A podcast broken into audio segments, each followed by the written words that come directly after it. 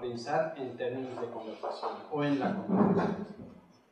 Y pues, eh, eh, digamos, eh, como una elaboración de largo término, que quiero contarles para empezar a reflexionar sobre esta cuestión. La conversación, la, la reflexión de largo término es, se refiere a un nombre, alguien, un escritor llamado Lanzó. Un escritor de una inteligencia suprema que pude conocer, hace muchos años, en 1954, en ciertas reflexiones sobre literatura, en un libro que se llama La parte del fuego, o mejor dicho, en un artículo más específico que se llama La literatura o el derecho a la muerte, eh, que eh, cuando lo leí, más o menos en esta época, en el 54, me, me impresionó uh, de una manera tan, tan viva como desconcertante y como, uh, como abierta, en el sentido de poder empezar a pensar la literatura de otro modo en relación a un pensamiento más o menos corriente sobre la literatura. Entre otras cosas, en este libro y en este momento, yo decía que por el hecho de usar una palabra, la cosa que la palabra refiere muere, porque lo que queda, lo que empieza a actuar es la palabra. Y decía aparentemente también una cosa muy común. La literatura, litera, está hecha con palabras. Y las palabras no solo no son la cosa, sino son la muerte de la cosa y con la muerte de la cosa, de las cosas, se construye este otro objeto que se llama literatura. Esa reflexión que está en el Blanchot del 54 fue muy impresionante. Creí entenderla cuando la leí y no estoy seguro de haberla entendido todavía. No estoy seguro de haberla entendido porque, y otra de esas cosas tan corrientes, y no hay nada más difícil que manejarse en el universo de las palabras. Y sin embargo no hacemos más que chapotear, navegar por el mundo de las palabras.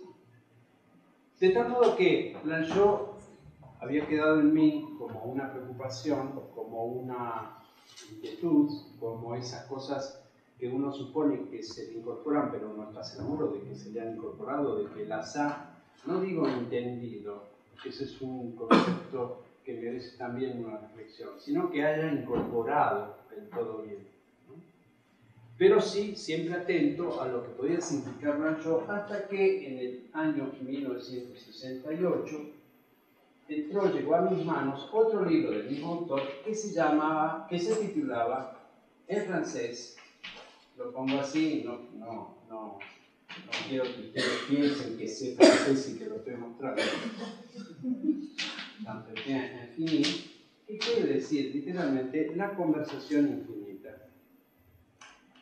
Si ustedes quieren la conversación, es una palabra, tal vez no dice exactamente qué es l'entretien, la charla infinita. O, utilizando el español de otro modo, la plática infinita. Cuando este libro cayó, este, cayó en mis manos en el año 68, 69, pongo el año deliberadamente porque es un año clave, digamos, en la conversión de ciertos conceptos entre otras, cosas, es el año en el que se escribe en las paredes de muchas ciudades del mundo la imaginación el poder. Pues cuando empecé a leer esto, pesqué, creo que pesqué, lo que estaba esperando, pero no lo que le estaba ofreciendo. Pesqué, digamos, una inteligencia tan brillante como la primera, pero que era una inteligencia, yo diría una inteligencia correctora, una de esas inteligencias por las cuales ciertos lugares comunes empiezan a ser revisados, son mm, reconsiderados y aparece una verdad de nuevo tipo. Eso era lo que en ese momento me había impresionado.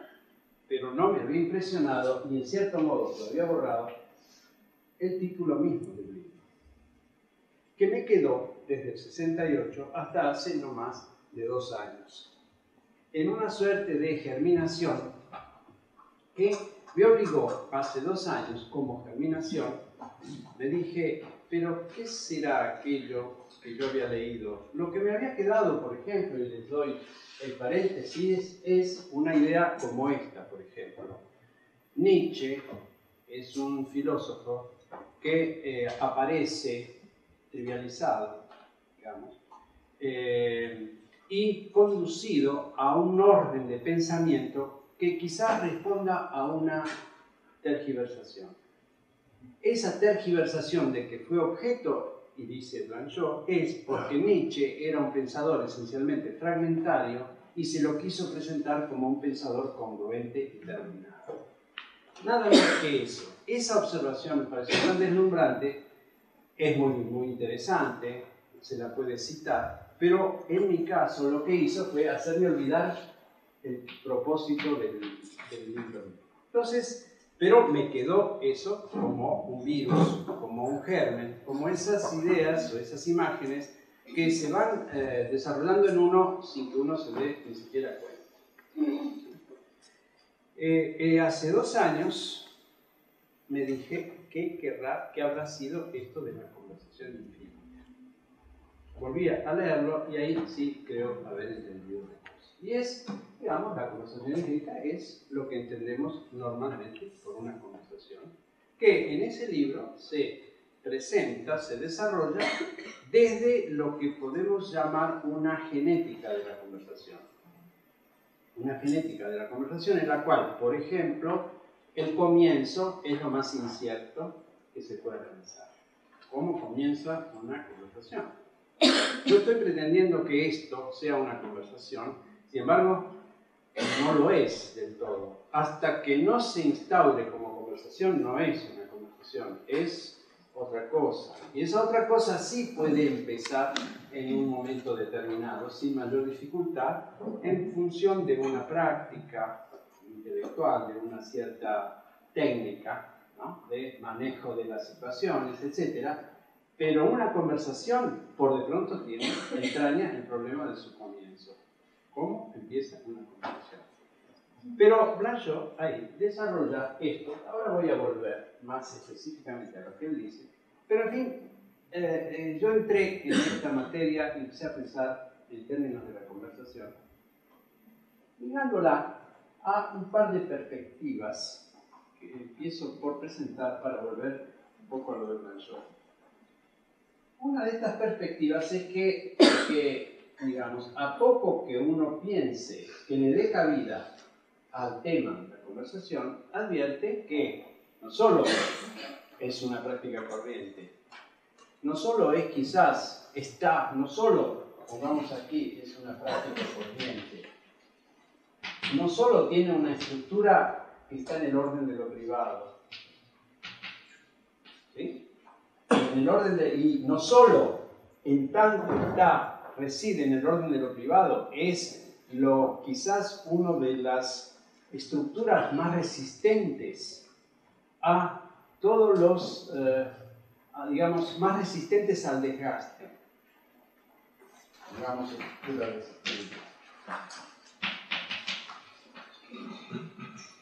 Sino también, empieza a tener formas, características empieza a tener modalidades en su realización concreta que apenas uno las formula nos, empiezan a hacer pensar, nos disparan un pensar. Ya mismo creo que ustedes están pensando en, todas las, en todos los tipos de conversación posibles. Apenas uno se plantea el problema, se dice, claro, no todas las conversaciones son iguales. La taxonomía de las conversaciones también se convierte en infinita o puede convertirse en infinita. Eso es menos importante, establecer la taxonomía, que comprender que hay una infinitud de especies de conversación que configuran esa taxonomía posible. Pues, dadas estas características, sí de, pronto se advierte otra cosa más, que no, no es un tema que surja ahora 1968 y en la obra de un escritor determinado. Hay una tradición de pensamiento sobre la conversación que también vale la pena plantear. Me voy a referir a esto primero. Eh, por supuesto, la conversación es una estructura eh, que se resiste al desgaste y que, eh, puesto que se refugia en el orden de lo privado, puede sufrir atentados desde el orden social, pero también tiene, encuentra siempre los modos de, eh, digamos, de defenderse. ¿sí? Eh, voy a ir así, disparando y disparateando, porque empiezo a recibir, digamos, mis propios recuerdos. Por ejemplo, eh, hay una novela eh, francesa que se llama El silencio de Francia, cuyo primer título era El silencio del mar. en esa novela, un oficial nazi entra a, se alberga en, una, en casa de unos franceses, un, un, hombre ya grande y su hija. El oficial nazi, que contrariamente a todo el modelo del nazi característico, es un hombre culto, cultivado, ¿sí? intenta conversar con estos franceses. Y durante toda la novela los franceses jamás le responden. Ese es el silencio del mar, que luego en la segunda versión se llamó el silencio de Francia. Ahí hay un tipo de conversación, digamos, ¿sí? que eh, está amenazada, porque si los franceses ocupados hubieran aceptado la invitación a conversar con el invasor, esto habría sido un tipo de conversación espuria un tipo de conversación que hacía en realidad peligrar la conversación en un sentido, en el sentido de este infinito, de la conversación como infinito del que estamos hablando. Y entonces, la única manera de defender la conversación en estado puro es negarse a la conversación espuria. Ese es el ejemplo, o ese es el modelo que se produce en este libro. Eh, así que, digamos, eh, las estructuras de conversación, la idea de la conversación como campo de resistencia respecto de lo que la intenta tergiversar o liquidar, pues están por todas partes. La literatura es rica. Pero también es rica cierta reflexión filosófica, si ustedes quieren, sobre la misma cosa. Yendo hacia atrás, sí, se advierte que en ciertas épocas la conversación está más exaltada y buscada que en otras épocas. Y que hay como una especie de, digamos, se puede trazar una curva así, en el sentido de la presencia de la conversación como propia del orden de lo privado en el campo de lo público. Por ejemplo, cuando se habla en nuestra historia de la literatura del salón literario, de Echeverría, Alberdi, eh, Marco Sastre, Gutiérrez, etc. ¿sí? Este salón literario se da en el orden de un sistema de reuniones eh, propiciadas por una señora, doña Nariquita Sánchez de Thompson, donde estas reuniones son para conversar. Y tienen un carácter social muy claro, lo cual aparece también en la literatura en, en más adelante tanto en la Argentina como en otras partes, en Europa especialmente, en la estructura de los salones en los que se conversa, y se conversa como un modo, eh, casi diría, eh, oficial o semioficial, de darle carácter público a esta estructura privada. La obra de Proust, por ejemplo, en la obra de Proust hay incluso dos salones en los que se conversa. Y estos salones se rivalizan porque el tipo de conversación es diferente en cada uno de los salones. En un momento determinado, en momentos determinados, la conversación tiene un estatuto, tiene, está en una zona, digamos, de la sociabilidad más aceptada que en otras.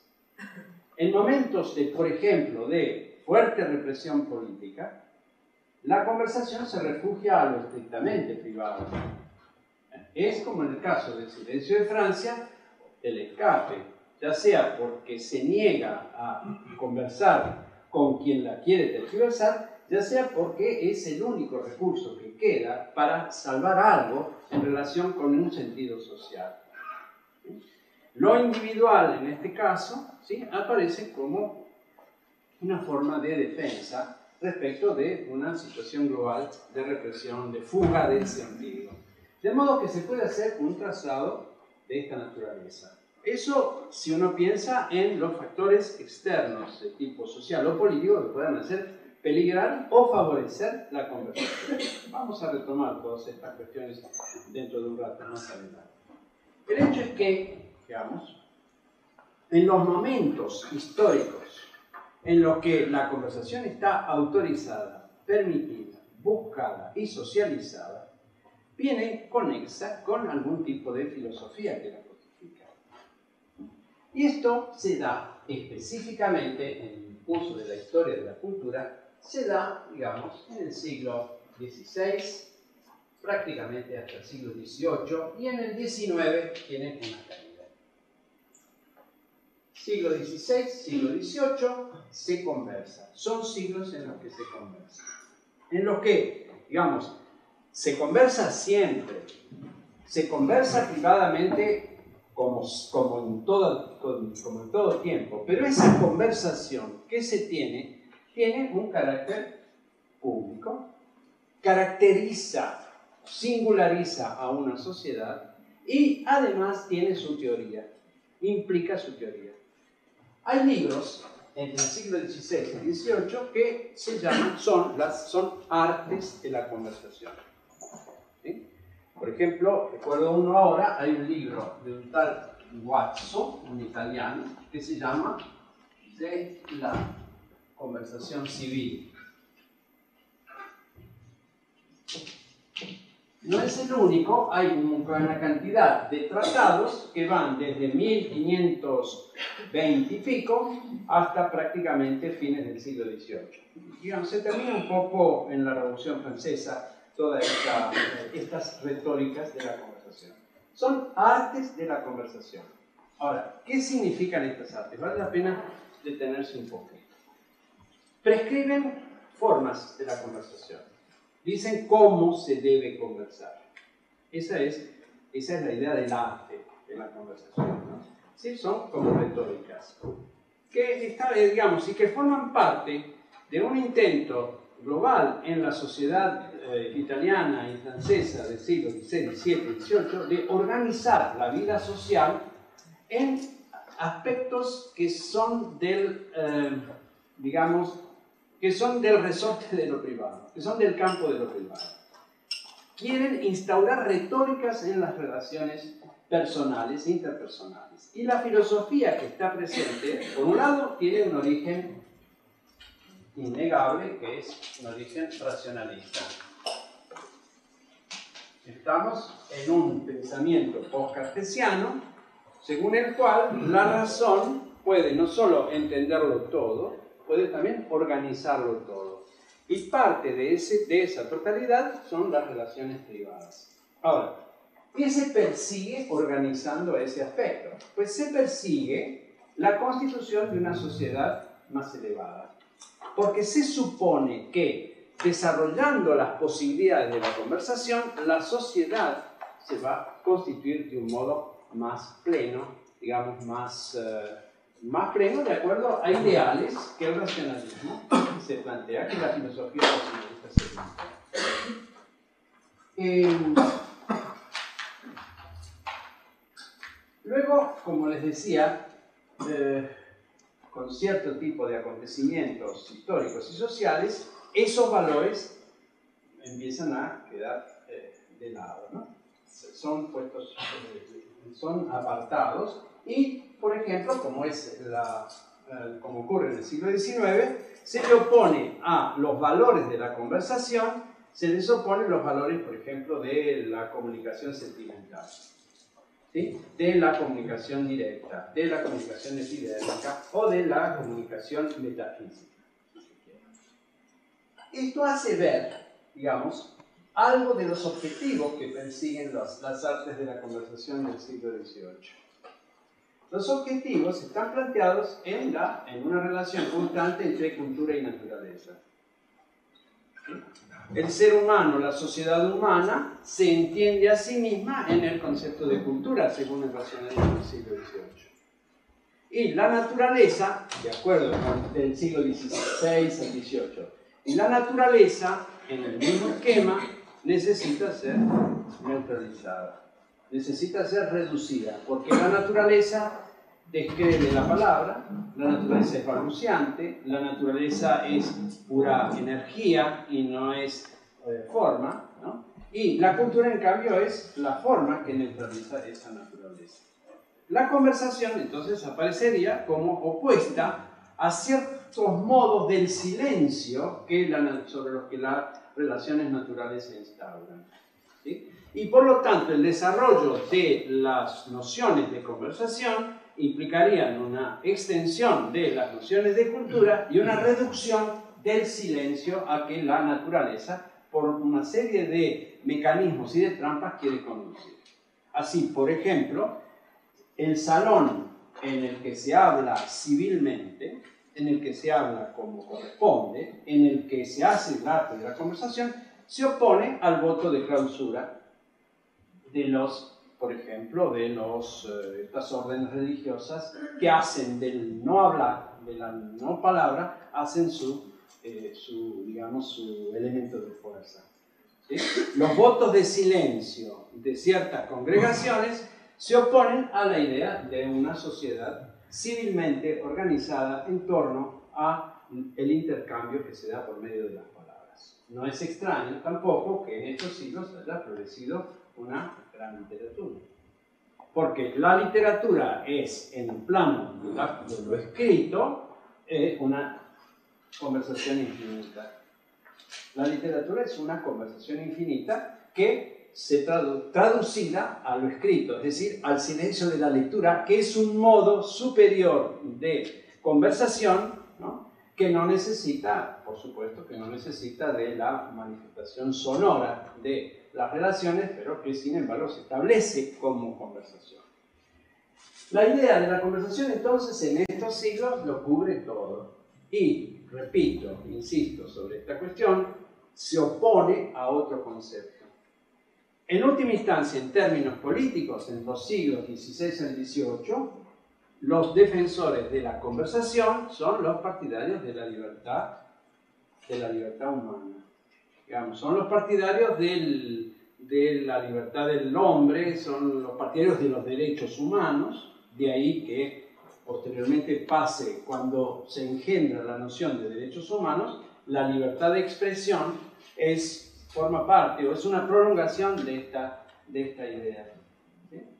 Eh, y, eh, eh, sobre esta base, además, no solo se eh, digamos, toman forma preceptos tan, tan definitorios, tan raigales, tan profundos, eh, tan ligados a una cultura, una determinada cultura, y establecen al mismo tiempo la oposición con otro tipo de conceptos, el autoritarismo, el silenciamiento, etcétera, etcétera, etcétera.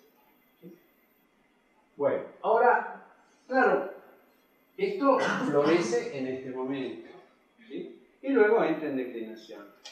No voy a hacerles la historia de la conversación eh, social de estos siglos, no tiene sentido, lo que interesa es el esquema. ¿Por qué entra eh, en declinación la conversación y es sustituida por otras estructuras? Pues habría que eh, entenderlo en cada caso, en cada situación.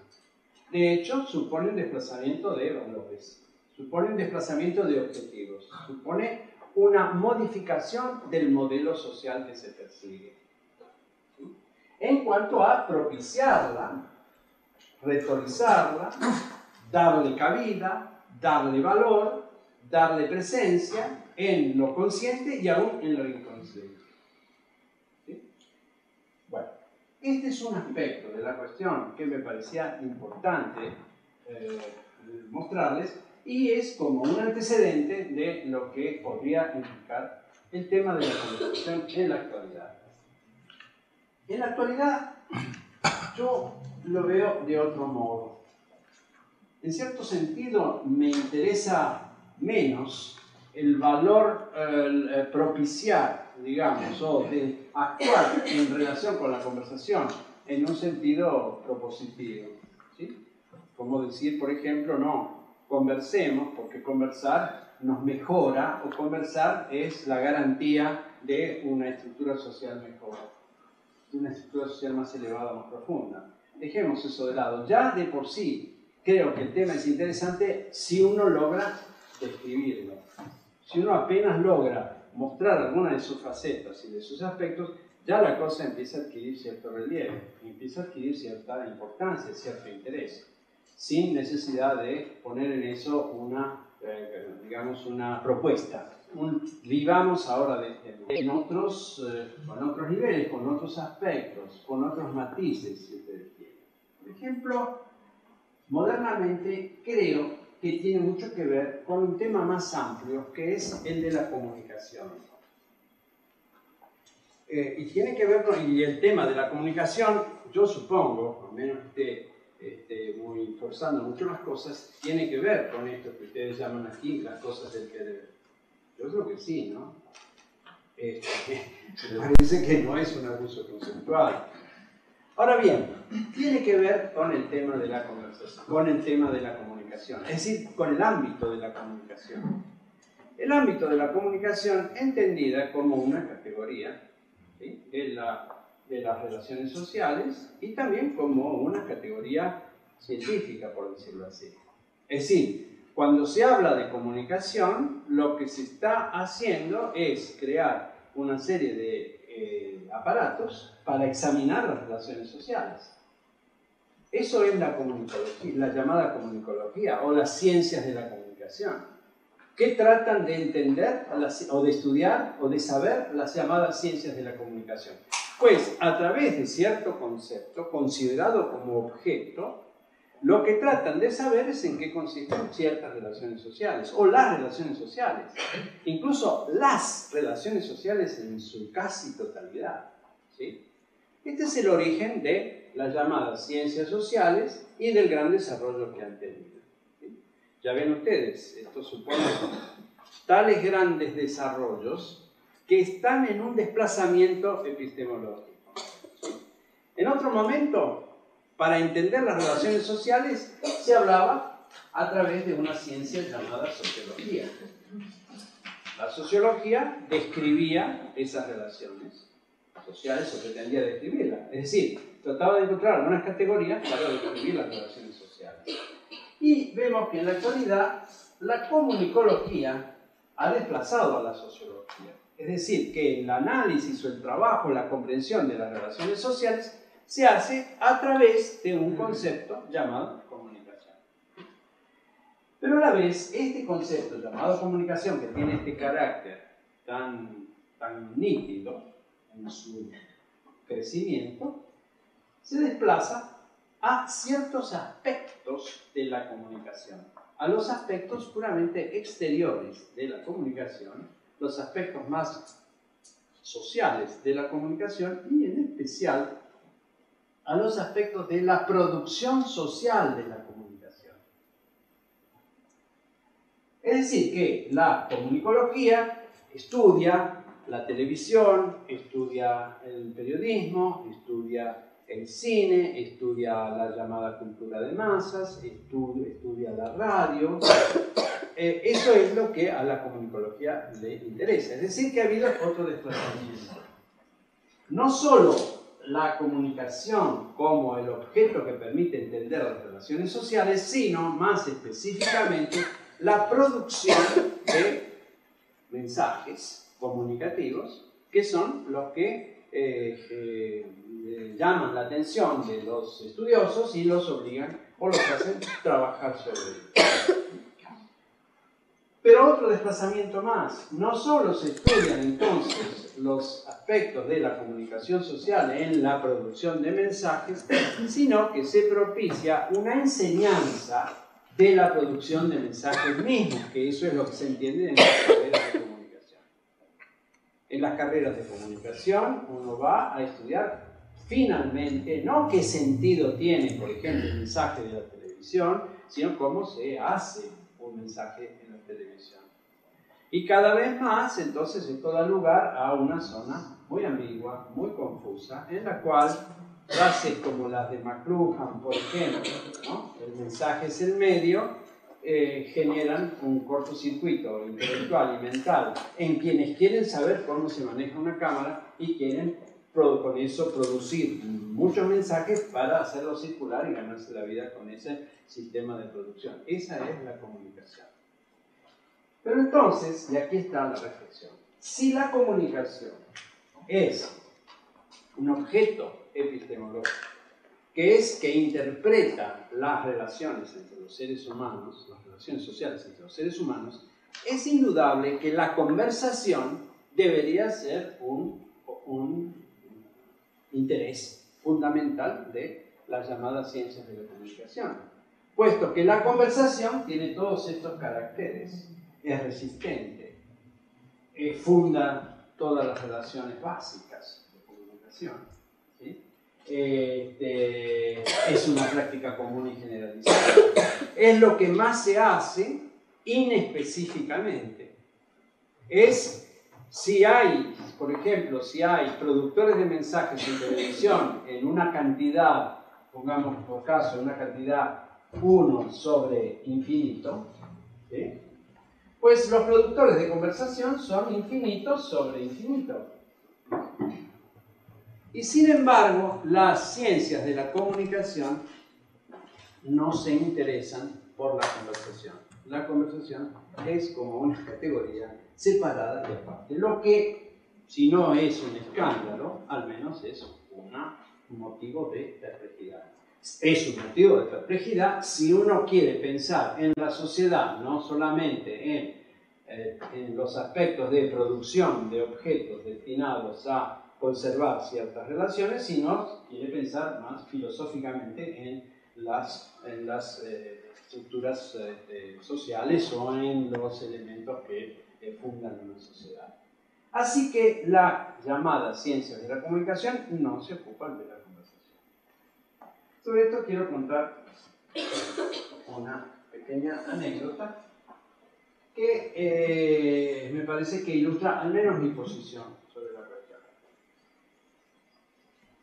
La escena es un coloquio de comunicación, justamente en el cual hay gente que honestamente se pregunta más o menos por todas estas cosas, se pregunta por los objetos de, la, de las ciencias de la comunicación, pero otros tienen posiciones muy firmes y muy definitivas.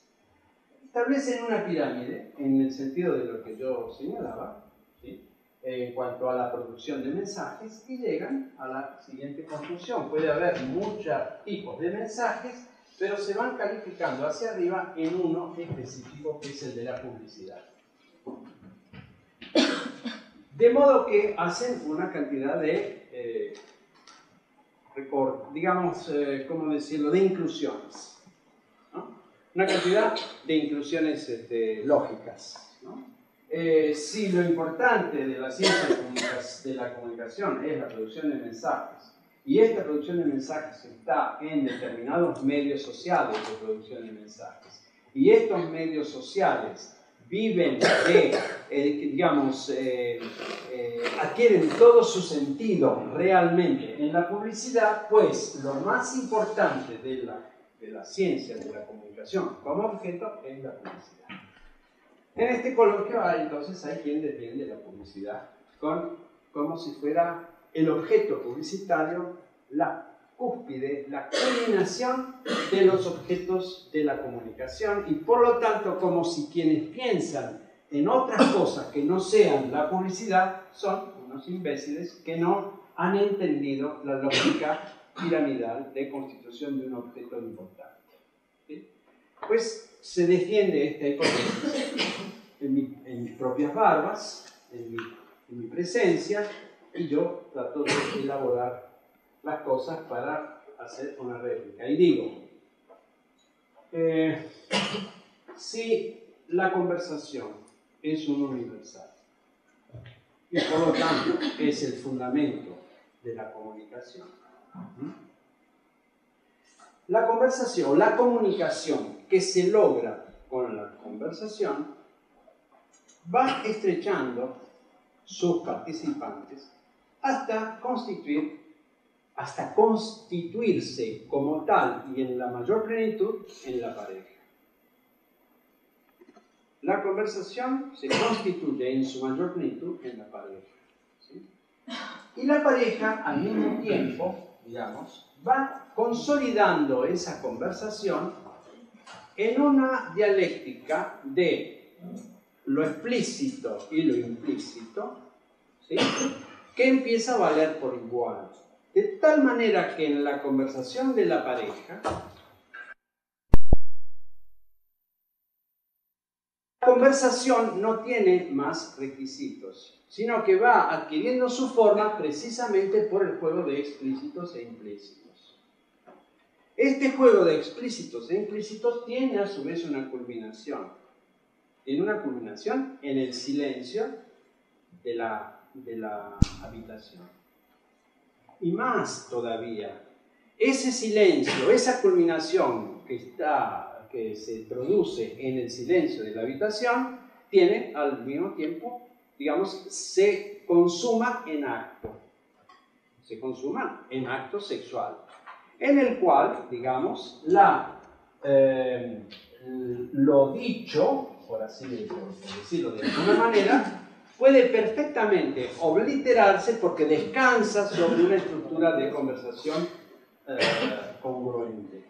en ese momento que yo elaboro esta escena, que sería como la escena la escena básica, la escena primaria, que sería la culminación de la comunicación a partir de la conversación, digo, ¿qué tal si obedeciendo esta, esta indicación, uno de los dos dice, en el momento de ese silencio fundamental, dice, momentito, hay un spot publicitario en el canal tal que constituye la esencia de la comunicación porque revela, porque es la publicidad en, persona propiamente dicha, porque es la publicidad concretada.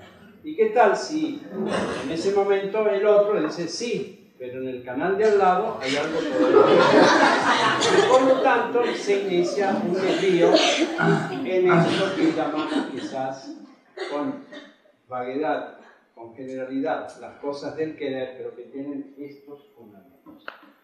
De modo que este es un capitulito de la cuestión de la conversación. Es decir, qué relación tiene con las llamadas ciencias de la comunicación que estatuto tiene. Vale la pena sacarla de ese aislamiento, puesto que se trata de algo tan general, tan universal, tan fundante y de darle una identidad reflexiva.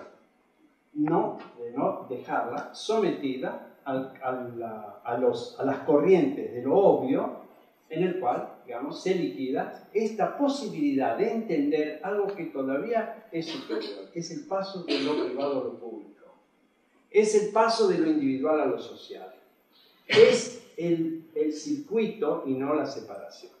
Un tema como la conversación rompe la separación que se da habitualmente en las relaciones reflexivas sociales entre, por ejemplo, lo que es general y lo que es particular, lo que es privado y lo que es público, no sabemos exactamente cómo hacer el pasaje y en determinadas épocas, por ejemplo, en épocas de un positivismo muy así desencadenado, en épocas de un marxismo vulgar, etc., eh, casi tenemos vergüenza de pensar que hay un paso, que hay un circuito, que hay un recorrido de lo privado a lo público, de lo, público a lo privado, y que, digamos, hay una fundación recíproca de las dos estructuras o de las dos instancias y no simplemente algo de lo cual se puede hablar porque se puede objetivar y otra zona de la que no se puede hablar porque es el orden de lo subjetivo reservado a la camilla del psicoanalista, en el mejor de los casos, como un triunfo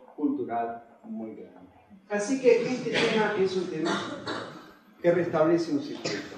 Es un tema que permite eh, un cierto desarrollo que por lo menos tiene esta implicación, la relación entre digamos, lo individual lo social, la ruptura de esa separación tan atroz que ah, obliga a que a ser eh, seres fatalmente escindidos entre los que piensan o hablan de lo que puede ser visto, dicho, pesado y medido y los que callan acerca de, de lo que no puede ser elaborado, dicho, pesado y medido. Entonces volvamos a la conversación. Ahora, ¿cómo volver a cómo, qué otros puntos dar sobre esta cuestión? Eh, ustedes creo que ya habrán advertido el carácter inorgánico que tiene lo que estoy diciendo. Es decir, estoy diciendo cosas. Estoy diciendo cosas que no solo se me ocurren ahora, en cierto modo se me ocurren ahora, eh, se me ocurrieron en otros momentos, las olvidé como uno olvida las conversaciones. Y sin embargo, no olvida que sabe conversar o que debe saber conversar o que conversar es un objetivo. Porque no solo conversando se obtienen determinadas cosas, por ejemplo, seducción, por ejemplo, convencimiento, por ejemplo, eh, aceptación o discrepancia, disconformidad, sino que además eh, se obtiene la verificación de una cualidad, es la cualidad de justamente de conversar. Vayamos por este lado. ¿Qué quiere decir conversar en un sentido propio? La palabra, digamos,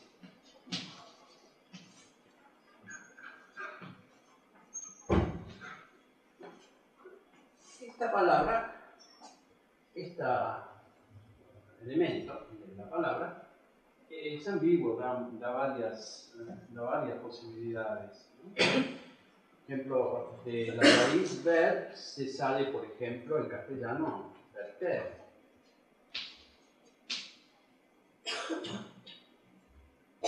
Eh, que es un matiz que está en el concepto de conversación. Es un matiz como lejano del concepto de conversación. ¿no? Verter por entregar, por volcar. Ese es uno, el más eh, más elemental. Cada palabra es en realidad, digamos, la podemos concebir como un campo. Un campo constituido por diversos semas, no un solo sema. Una palabra no es una definición de diccionario. La definición de diccionario suele reducir lo que implicó eh, constituir una palabra. Y lo que implicó constituir una palabra es un trabajo secular de acumulación de núcleos que podemos llamar semas y que establecen los juegos internos como si fuera una dramaturgia que se hace en el silencio de, la palabra, del diccionario, y que finalmente va dando las posibilidades de, eh, que, están en su resultado. Así que verter sería uno de estos semas. Pero hay otros, por ejemplo, verso verso tal como se utiliza en la poesía. El verso en la poesía es, quiere decir, camino. Esto que llamamos los versos de un verso, de un, de un poema, son caminos. Es decir, son indicaciones de recorrido. Si juntamos las dos cosas, por lo menos, yo no soy un etimólogo y no me interesa demasiado, Conversar implicaría seguir un camino de vuelco juntos, con. Con alguien. La palabra kun, la preposición kun, indica compañía, indica colaboración. Es decir, que la conversación sería un camino que se sigue en común, con el objeto de verter de volcar algo que no se sabe todavía qué es. Este es un primer aspecto suelto de la cuestión, pero que me parece que ilumina un poco a dónde, a dónde vamos. ¿no? Eso por un lado. Por el otro lado, y aquí hay que retomar lo de Blanchot, eh, ese seguir un camino colaborativamente, juntos, para verter algo, no establece ningún juicio a priorístico sobre algo que se va a verter. No se trata de lo que se vaya a verter, sino del verter algo juntos. Esto es lo que entendió Blanchot en la conversación infinita y por eso la conversación puede ser infinita. La situación es esta, en el libro de Blanchot, en el prólogo del libro de Blanchot. A un alguien, un señor, el señor A, llama a la puerta del señor B que lo recibe. El señor B le dice, estaba seguro de que usted le enviaría. El señor A le dice, yo llegué a su casa con la misma convicción. Estoy seguro, dice el señor B, que usted no tenía nada en particular que decirme. No, pero sin embargo creo que algo podemos hacer. ¿Qué podemos hacer? A menos la incomodidad de no saber qué podemos hacer. Y empieza a construirse a partir de ahí la conversación infinita, que no tiene un objeto, que no tiene un algo para verter, pero sí tiene una finalidad, que es el trazado de camino. El trazado de ese camino es lo que preocupó quizás a los teóricos del siglo XVI y XVIII, y al que le dieron el relieve que, que tuvo. Pero el trazado de ese camino sin un algo para, concreto para verter, que puede dar lugar a la figura de la infinitud, es intolerable. Es insoportable en el sentido de que implica un desafío metafísico de la relación con el otro. Un desafío que solemos perder y que se manifiesta cuando, por ejemplo, nos proponemos o admitimos la posibilidad de construir esa conversación con una persona a la que no conocemos, de la que no sabemos nada. El colmo todavía de esto sería una persona de la cual no conocemos ni siquiera el idioma. ¿Cómo podríamos ganar ese desafío de, de construir algo, un camino juntos, colaborativos, ignoramos incluso la lengua. Ignorar la lengua no es solamente ignorar el idioma, es ignorarlo todo en cuanto a la posibilidad de esta construcción.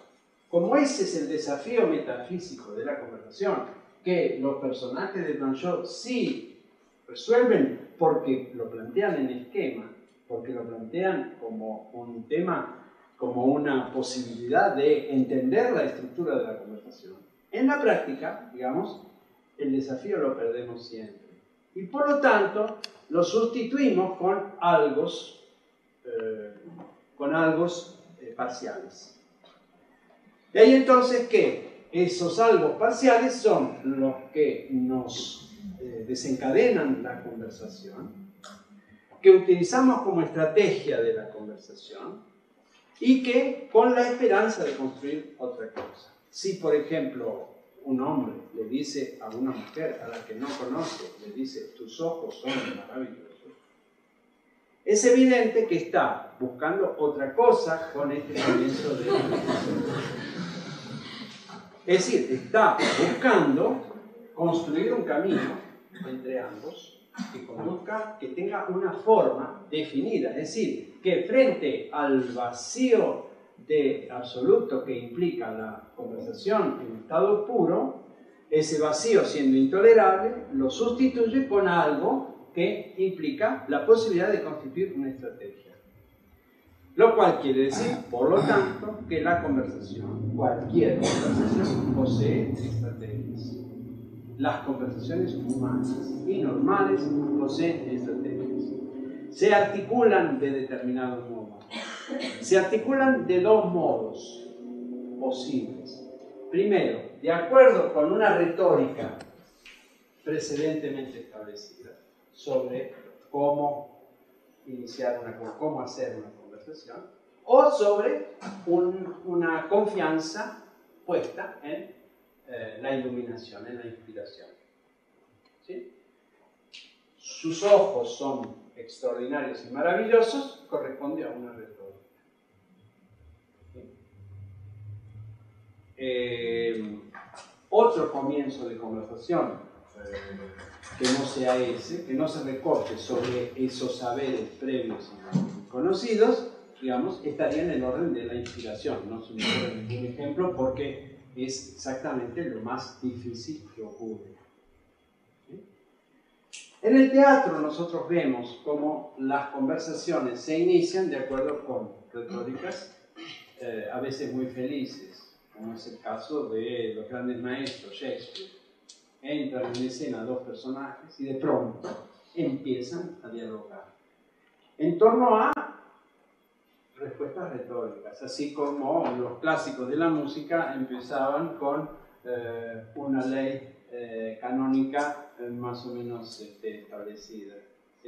Pero de ahí, a partir de ahí construían una pieza de Shakespeare o una cantata de Juan Sebastián Bach. O por inspiración, digo, es decir, confiando en que la estrategia se va, va, a ir tomando forma de acuerdo, digamos, con los estímulos o los impulsos que se vayan dando en este camino que se vaya a recorrer.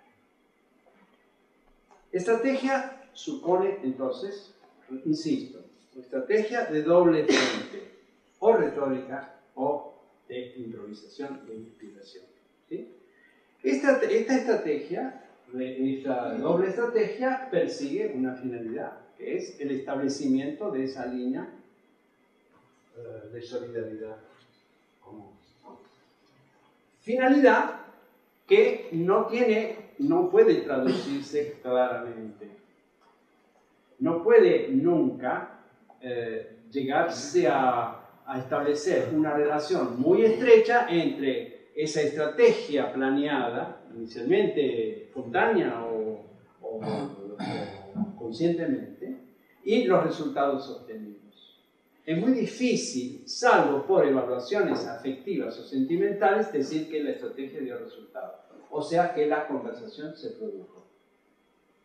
Ahora, es muy difícil que esto suceda, y aquí viene otro tema que es muy importante, porque la conversación sufre los riesgos de la eh, interrupción, de, de, lo que la intercepta, de lo que, digamos, se presenta para impedir que se realice, de aquello que interfiere en la realización de la estrategia ¿sí? y que tiende a frustrar.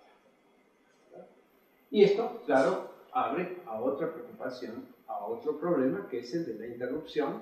Y si ustedes quieren ligarlo, porque yo soy un puritano y si me llamaron a hablar en un lugar que se llama Las Cosas del Querer, me siento obligado a, a encontrar las relaciones, la estrategia de la interrupción en la conversación tiene mucho que ver con el interruptus que se da en otros órdenes.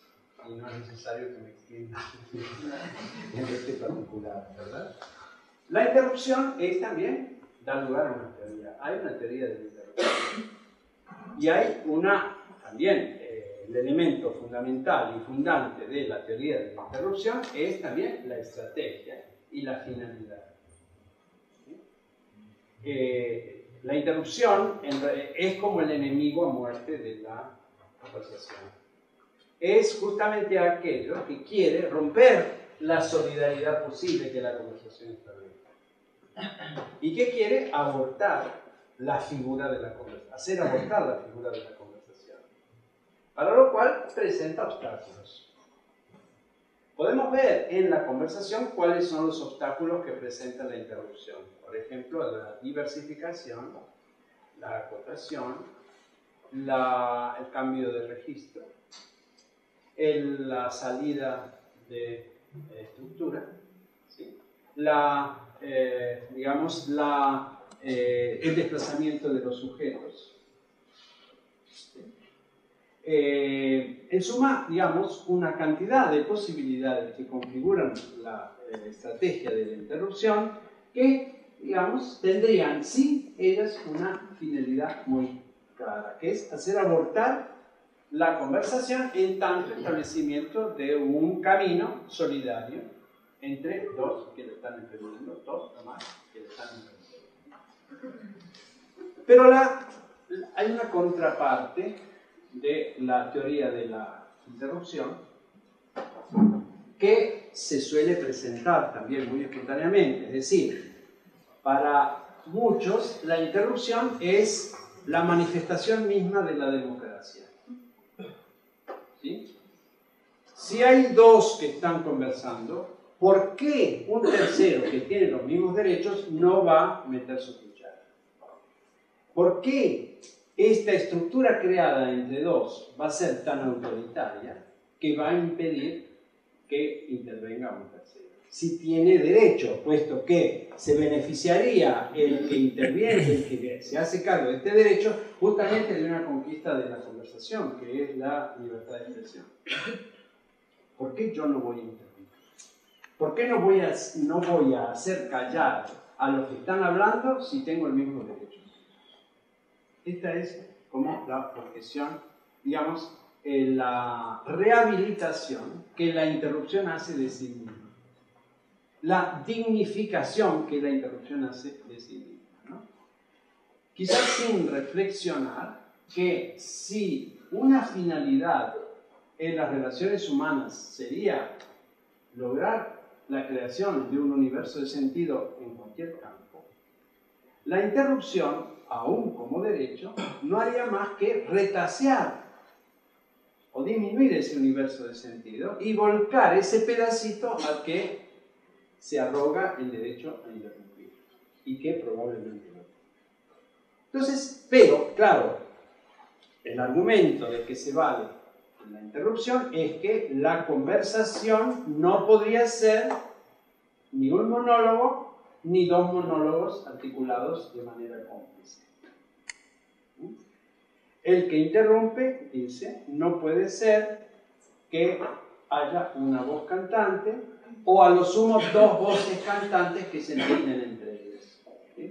Porque eso es despotismo, es autoritarismo. Por eso digo que la interrupción pretende ser democrática o reivindicar algún derecho democrático. ¿verdad? Bueno, es un punto muy difícil, es un punto muy, muy oscuro, para reflexionar, pero yo diría, yo diría que se puede salir de la teoría de la interrupción y señalar que de lo que se trata en la conversación es más bien de una teoría rítmica, de una teoría rítmica, o sea, de la producción de un cierto ritmo que estaría dado por una puntuación, que es lo que creo que hay que lograr. Es decir, es cierto que una conversación no es un monólogo o dos monólogos superpuestos. En el sentido, por ejemplo, de que yo empiezo a hablar y el que está a mi lado me dice, claro, claro, es cierto. O bien, yo digo, bueno, yo ya hablé, ahora tú, ¿qué me tienes que decir? Y el otro dice, bueno, yo opino que, ¿no? Entonces, muy caballerosamente nos cedemos la palabra, ¿sí? Como una manera de, eh, de creernos que hemos construido esta solidaridad. Y en el fondo, simplemente nos hemos hecho la concesión de modos de la, de la alianza del acuerdo o del respeto, si ustedes quieren, pero que no son garantías de que la conversación se haya producido. Es decir, que la conversación me parece a mí que uno de las condiciones o requisitos de ese, esa verificación tan difícil que yo decía antes, no se sabe si una conversación fue exitosa o no, uno de esos requisitos o precondiciones es lo que llamamos la puntuación, la creación de la puntuación. Y que está dada por un juego muy difícil de definir a priori, desde luego, entre silencios, aceptaciones, réplicas, cortes, este, pausas continuidades, es decir, como si se tratara de la creación de un texto completo, entendido por todos, digamos como una, en ese entendido por todos, entendido en su forma, entendido en su estructura, por lo tanto entendido en su sentido. Eh, esto es una analogía con una teoría del texto. Un texto es una puntuación. Es una, es, una analogía con una teoría de, de, la música. Una composición musical eh, logra su forma a partir de cierta puntuación. Es decir, puntuación es acentuación de algún aspecto, ensombrecimiento de otro, interacción de luces y sombras en la pintura, de contrastes. No podría decirse que un cuadro es, en un cuadro, la figura es eh, eh, despótica en relación con el color. Si no hay una articulación entre color y figura, de alguna manera, si no hay esa interacción, pues sí, es despótica una cosa respecto de la otra. Porque no, porque no ha habido justamente producción de un ritmo. Lo mismo en un texto, lo mismo en una, obra musical. De lo que se trata entonces en la, en la conversación es de lograr, digamos, esa articulación rítmica, puntuada, o con una puntuación que esté dada a partir de una estrategia que no se puede soslayar, porque no se puede actuar en el vacío de una conversación que no tiene de dónde agarrarse, y, pero que vaya siendo sensible a la forma que se va produciendo. Y la vaya estimando como realización de este sentido básico que tiene esta estructura, es decir, construir un camino solidario en el cual más de uno ¿no? esté eh, que voy a, enunciar muy brevemente, para no quedarme con cosas. Y después, si ustedes quieren, vamos a conversar. Este, el primer punto es este, la cuestión de, del paradigma de verso. En verdad, eh, yo los, eh, comprimí excesivamente. Es una palabra, eh, digamos, que, encierra muchas más cosas. Por ejemplo, otra de las líneas de, semántica que se puede mencionar es la de versus como antagonista, como opuesto. Ahora, de todos modos, todo esto se hace vertiginoso si se piensa en eh, eh, los prefijos que se pueden poner a cada uno de estos temas y todos los eh, conceptos a que dar lugar. Por ejemplo, versus, si, se le, si se le añade una, aquí este, este prefijo es reforzativo lo que da es un doble de la cualidad semántica de esta, raíz. Pero si se le añade un con, lo que indica es, digamos, una, relación. Algo así como la neutralización de una oposición o de un conflicto. Eh, se podría seguir, pero prefiero no y además todos tendrán lo que tendrán ejemplos o ideas sobre esta cuestión. Lo único que quiero destacar es que en la composición de las palabras, esta relación entre preposiciones y, raíces son el campo de una, eh, lo que podríamos llamar eh, de, una, un corte, de una genética ideológica de la las preposiciones o las, eh, los eh, prefijos preposicionales cambian el sentido de la raíz y la, la reorientan o reorientan en este sentido hacia lugares, eh, digamos, que tienen luego que son, operan en la construcción de la lengua de una manera eh, por abajo, más sutilmente. El manejar conversos, adversos, reversos, etc., implica producción lingüística muy dinámica, muy activa. Y esta producción lingüística entonces reside en la, en la formación de estas palabras y sobre todo en el valor que las preposiciones tienen de reorientación del sentido. En realidad una composición así es una reorientación del sentido.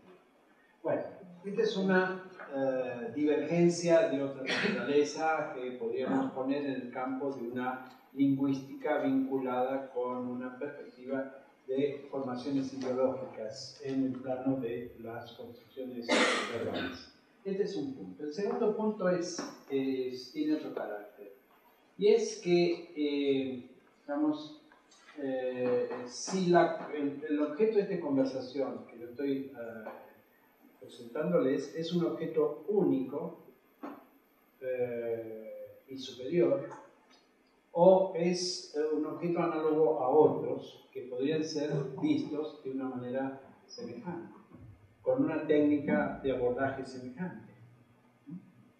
Por ejemplo, eh, para entender esto, digamos, si yo digo, por ejemplo, eh, célula, pues esto es abordado por una ciencia que se llama biología. Si yo digo al lado molécula, esto es abordado por una ciencia física. Es decir, que hay una cantidad de objetos análogos que dan lugar a abordajes científicos pertinentes, aparentemente pertinentes en principio. La conversación es un objeto único o también tiene, está ligado a otros que podrían ser objetos de un abordaje similar, aunque diferenciado, como la biología de la física. No sé si me explico con claridad. Pues bien, yo creo que sí, que la conversación no es un objeto único, sino que forma parte de un conjunto de objetos que tienen, digamos, características diferenciadas y diferentes, pero que son susceptibles de ser miradas, mirados en esos objetos de una manera parecida, similar, guardando las especificidades. Yo a esos objetos, a ese conjunto de objetos, los llamo, en una teoría, digamos, empieza a tomar forma, ahora los llamo objetos culturales.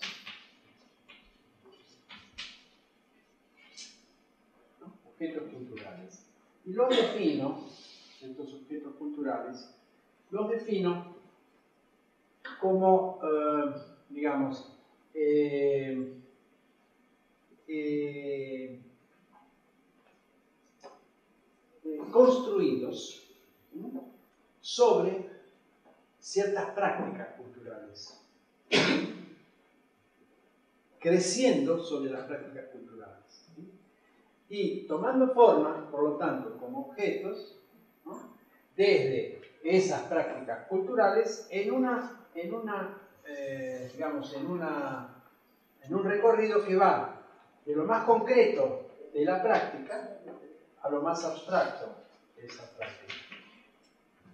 Entonces, si la comunicación es una práctica, la conversación es un objeto cultural que toma forma en esa práctica, desde esa práctica. Y tiene algo de concreto Quizás no tenga un carácter tan concreto la conversación como lo tiene eh, la producción de determinados bienes o incluso la producción de conocimiento en algunas de estas ciencias. Pero sí tiene, algo de concreto, por ejemplo, en el plano de la interacción eh, lingüística, eh, sobre, la que se construye. Entonces, estos objetos culturales se sitúan en una escala. Por eso que va desde lo más concreto, de la relación con la práctica sobre la que se establecen, hasta lo más abstracto. Entonces, tan objeto cultural en la conversación como por ejemplo los modos de la comida, las formas de la comida, o la comida, más que la comida, la gastronomía, el valor añadido a la, a la necesidad que configura un conjunto de prácticas. Es decir, que eh, cuando se habla de la comida se habla en varios niveles. ¿no? Uno en el nivel natural de la relación con la materia y con el instinto de conservación. Pero luego, humanamente, hay valores añadidos. Con la moda. La moda, la moda es una construcción sobrepuesta a la satisfacción de una necesidad. pero así como la moda entonces crece por sobre la práctica de satisfacción de una necesidad, del mismo modo la arquitectura crece como objeto cultural por sobre la satisfacción de otra, digamos, de otra necesidad que tiene su práctica, que es la de construirse una. Y en el orden más, eh, más eh, abstracto, si ustedes quieren, hay otros objetos culturales semejantes, por ejemplo, la lectura. La lectura es un objeto cultural y descansa sobre una práctica que es una práctica perceptiva, que es la relación intelectual de intelección con un campo eh, de signos, de un sistema de signos, pero que tiene, digamos, su propia estructura, su propia, su propia marca, su propia identidad como objeto. Y otros más, por ejemplo, podríamos hablar de los ritos, que son todavía quizás más abstractos, más abstractos eh, sí, que tienen un carácter pragmático. Los ritos tienen fórmulas de realización, pero tienen un sentido que es absolutamente abstracto.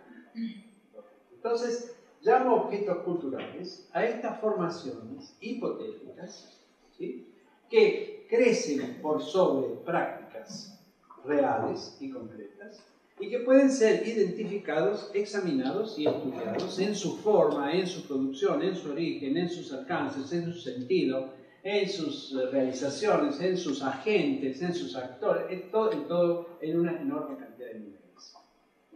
Y esto lo formulo así porque me parece que es una salida para empezar a considerar qué ocurre en la práctica social en la realidad social, por decir así, más allá de ciertos esquemas de acercamiento a la realidad social, desde afuera, desde, digamos, eh, estructuras o categorías que permiten simplemente, o que permitieron, o que dieron en otro momento la ilusión de que se comprendía la estructura de la sociedad.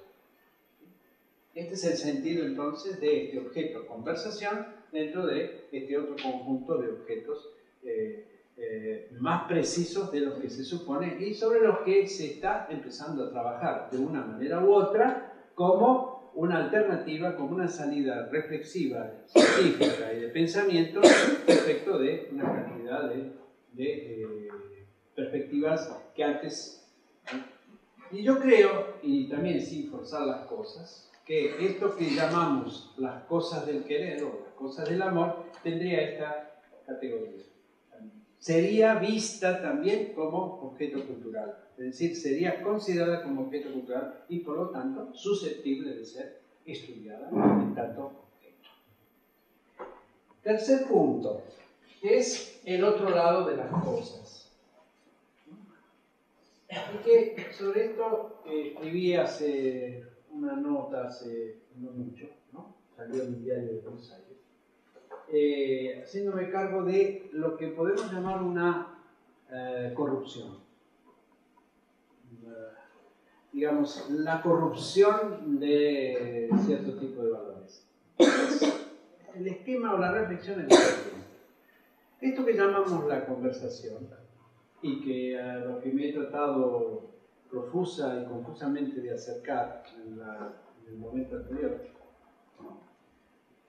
es un universal, está en todas partes, eh, llena todos los intersticios de las relaciones, este, es irrenunciable, eh, a veces ni siquiera se sabe que se lo está practicando, se lo está buscando sin saber que se lo está buscando, es el fundamento de otras estructuras, la amistad, la sociabilidad, el uso del tiempo libre, eh, la relación, eh, digamos, con, la, con el otro, con la alteridad, en fin, es, una, es un satisfactor múltiple, por decir así, por lo tanto, irrenunciable.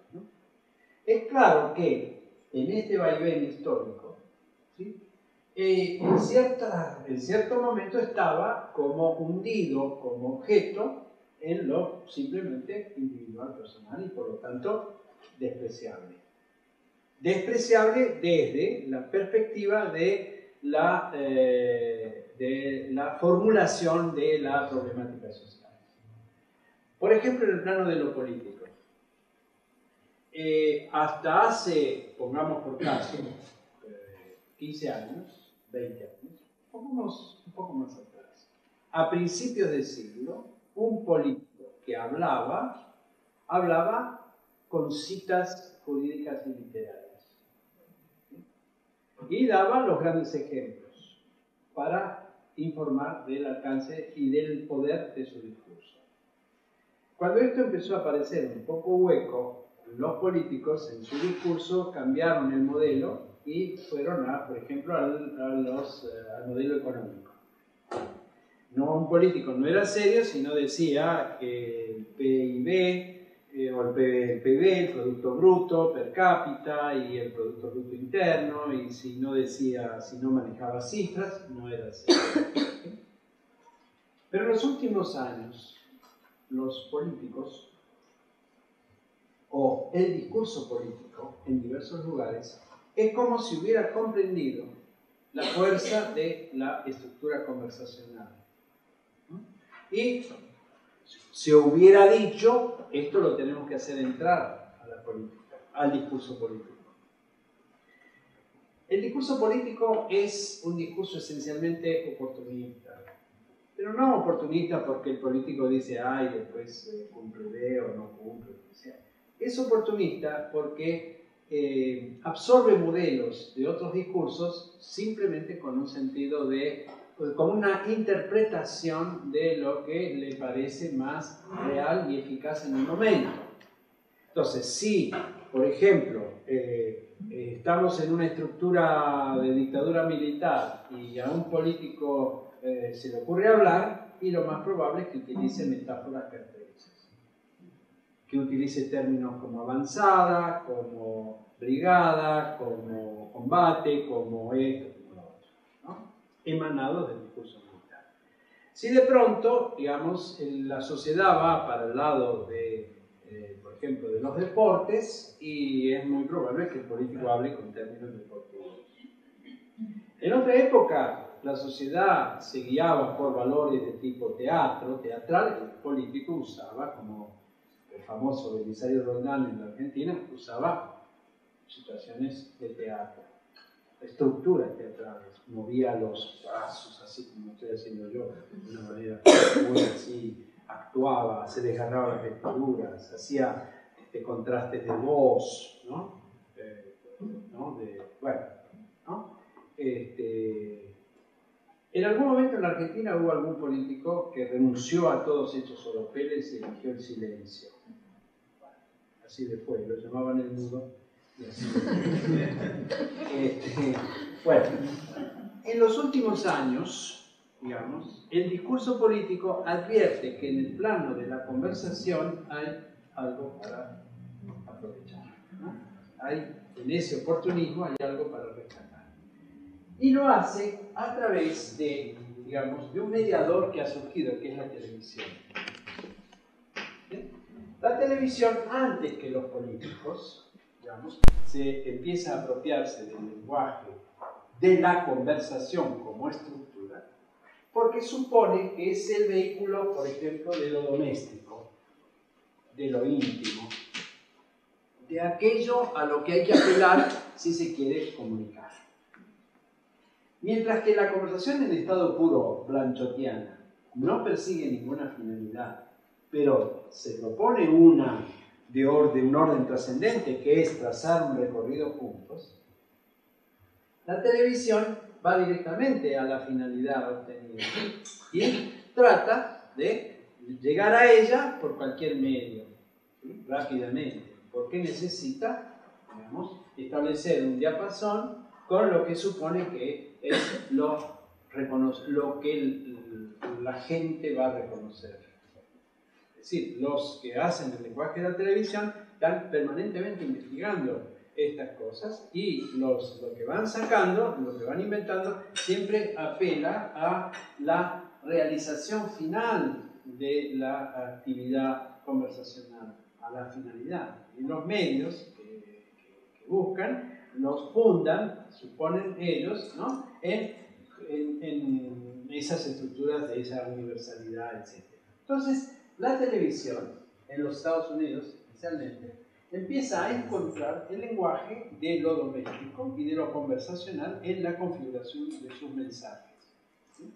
Y, este, digamos, los políticos luego lo retoman, porque de lo contrario no podrían actuar en la televisión, siendo así que la televisión es el vehículo de acercamiento a su clientela, al final, a, a los receptores de Ahora, ¿en qué consiste esta domesticidad? pues en un acrecentamiento del lenguaje directo, del lenguaje procas, del lenguaje eh, corriente, del lenguaje vulgar, del lenguaje cálido, del, mano a mano, una cantidad de estructuras que no es del caso enumerar.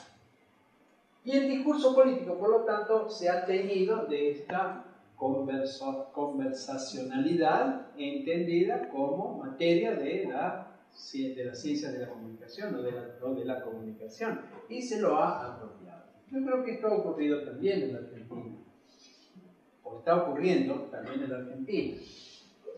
Me parece, eso es lo que yo sostenía o insinuaba en, ese artículo que escribí, que digamos que es un modelo construcción eh, discursiva como cualquier otro.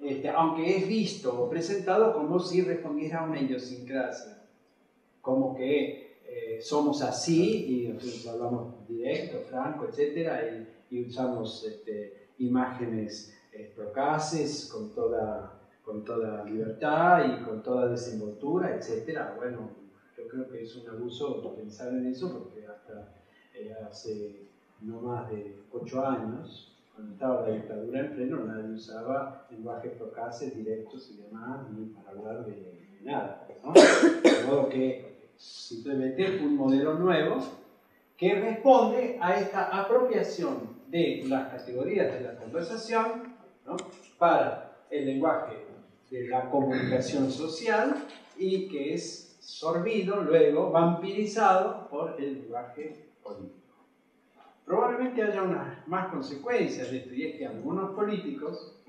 encarnen directamente, físicamente, digamos, encarnen lo que este lenguaje eh, de conversacional implica o doméstico implica, ¿verdad? Que, que quieran ser ellos mismos una representación de eso doméstico físico, directo, inmediato, etcétera, ¿no? que tiene lugar en esta. Ahora, la cuestión sería ver si esto está vinculado a un mayor desarrollo o plenitud de la conversación social como posibilidad de construcción en común de una solidaridad o si justamente esta apropiación no le está dando un golpe de muerte también nuevamente a las posibilidades de la conversación que puedan ser vistas o sentidas socialmente de una manera muy general con gran escepticismo, sí como algo que no lleva a nada. Sea nada, ni a un saber, ni a una relación, como que no es necesario, como que eh, esto está ya cubierto por los medios, por la televisión, por los diarios o por los políticos que son francos, directos, sexuales o lo que se quiera. Estos, estos eran tres puntos que yo quería añadir. Todo está dentro de este objetivo más sistemático, de, de indagación, de reflexión sobre el concepto de objetos culturales. Y así como me interesa este de la conversación, también me interesan otros objetos culturales en los que estoy también pensando, trabajando, por ejemplo, el de la lectura o el de la escritura, o el de el juicio, o el de, si ustedes tienen la moda, o cosas así. Bueno, esto es más o menos todo. Eh, digo, todo podría seguir en la conversación infinita, pero es todo por ahora. Y, bueno, intentemos ahora este, a ver qué pasa, si pasa algo. ¿Cómo es favor. la sociología y la comunicología? ¿Cómo? Perdón. De la sociología que eh, fue desplazada por la comunicología. Sí. ¿La desplaza totalmente? ¿O en qué aspecto? ¿Cómo es no, eso? No la desplaza totalmente, pero por ejemplo es un lugar común que la sociología como una ciencia arrogante y más o menos este, eh, satisfecha de sí misma, como puede, puede haberlo sido en la década del 60 al 70, hoy está acoquinada y no se atreve prácticamente a nada. Es decir, los sociólogos están arrinconados en todos los órdenes. Por de pronto solo pueden ser descriptivos, no son predictivos porque pareciera que si la sociología tiene una relación con la estructura social, podría haber una predictibilidad. De hecho, así se lo han planteado, tanto han hablado de la sociología como ciencia. Resulta que ninguna predicción es posible. Y, y, y por lo tanto hay como un hueco ético en la marcha de la sociología. Entonces la sociología está en una grave crisis en ese sentido. Entonces eso se ve en el campo académico universitario. Los sociólogos están en retracción y en cambio los comunicólogos progresan, florecen. Pero florecen en virtud de este estos desplazamientos sucesivos a los que yo me es decir, en la medida en que es el objeto de que se ocupa la comunicación, radica esencialmente en el tema, en la cuestión de la producción de mensajes comunicativos. Y a la vez, la producción de mensajes comunicativos es vista en una doble vertiente. Una como crítica al sistema del que forman parte y otra como esperanza de poseerlos como técnicas para poder desarrollarlos sobre entonces, si ustedes ven una llamada carrera de comunicación ortodoxa regular en cualquier escuela, y van a ver que ese es el conflicto.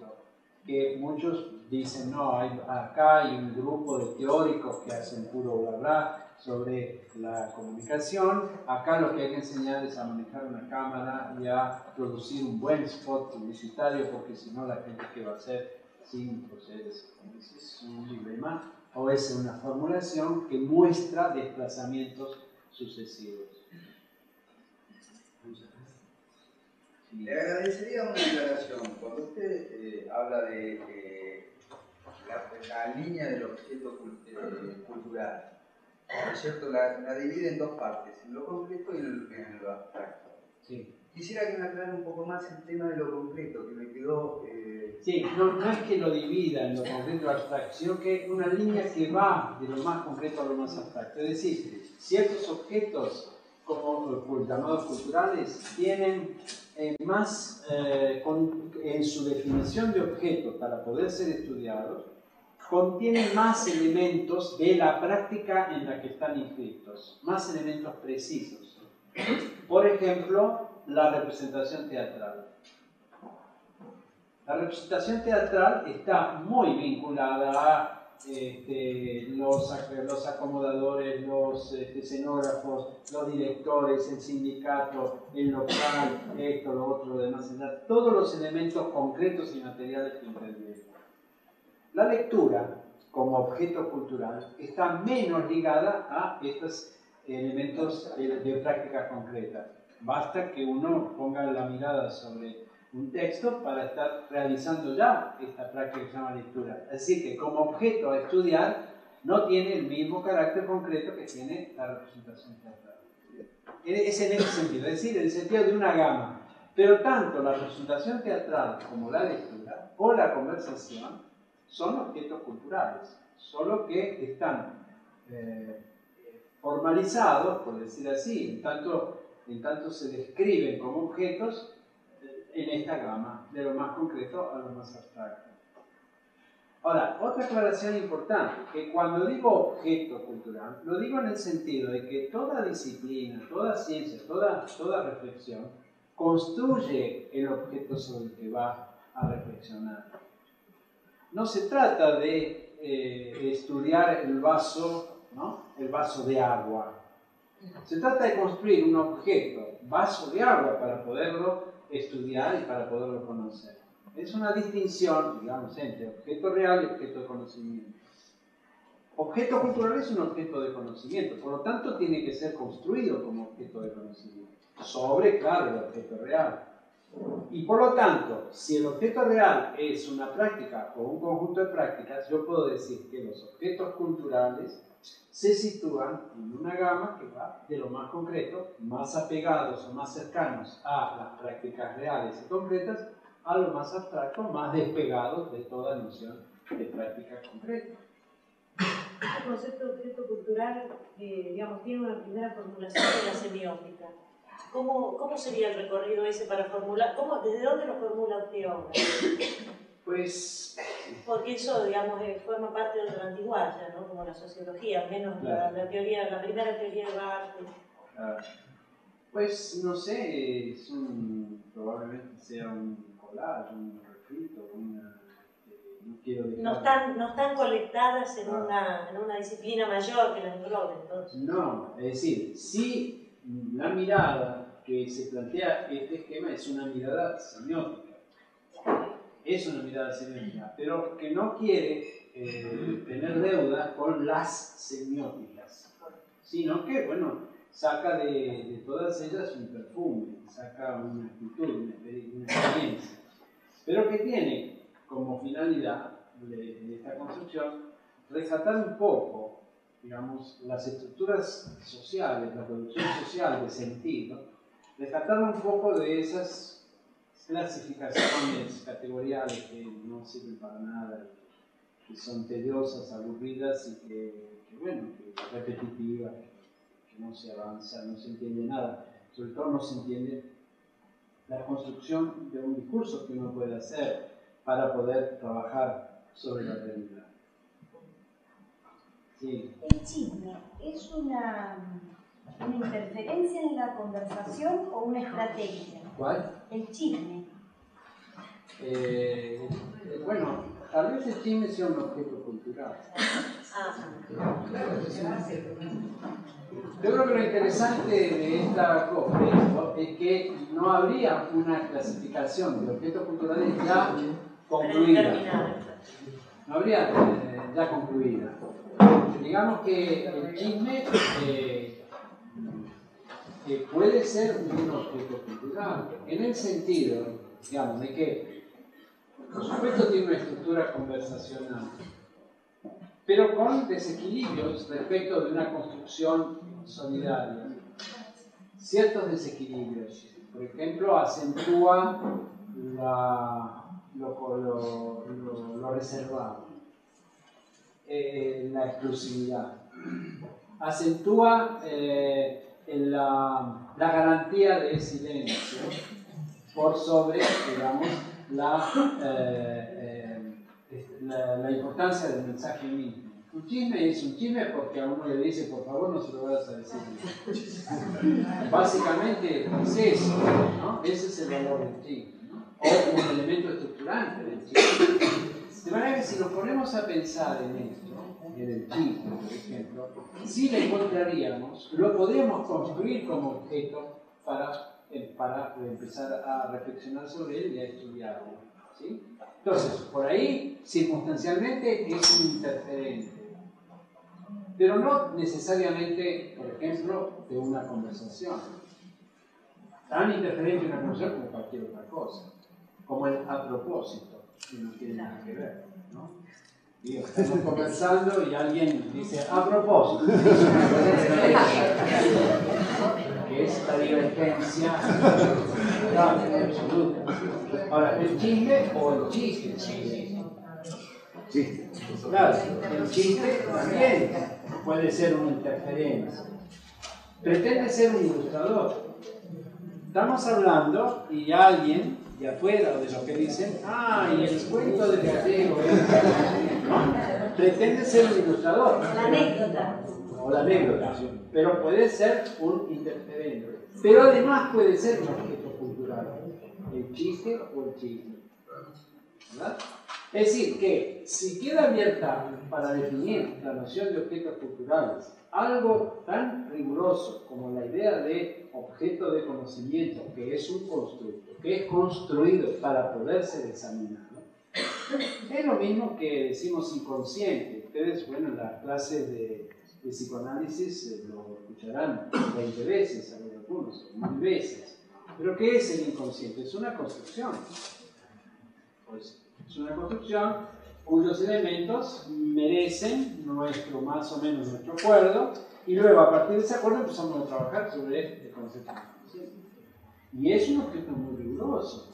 Construir todo es muy riguroso. Es decir, que la idea de que esos objetos sean naturales y verificables físicamente no es científica. La idea científica es que son construidos para poder ser trabajados.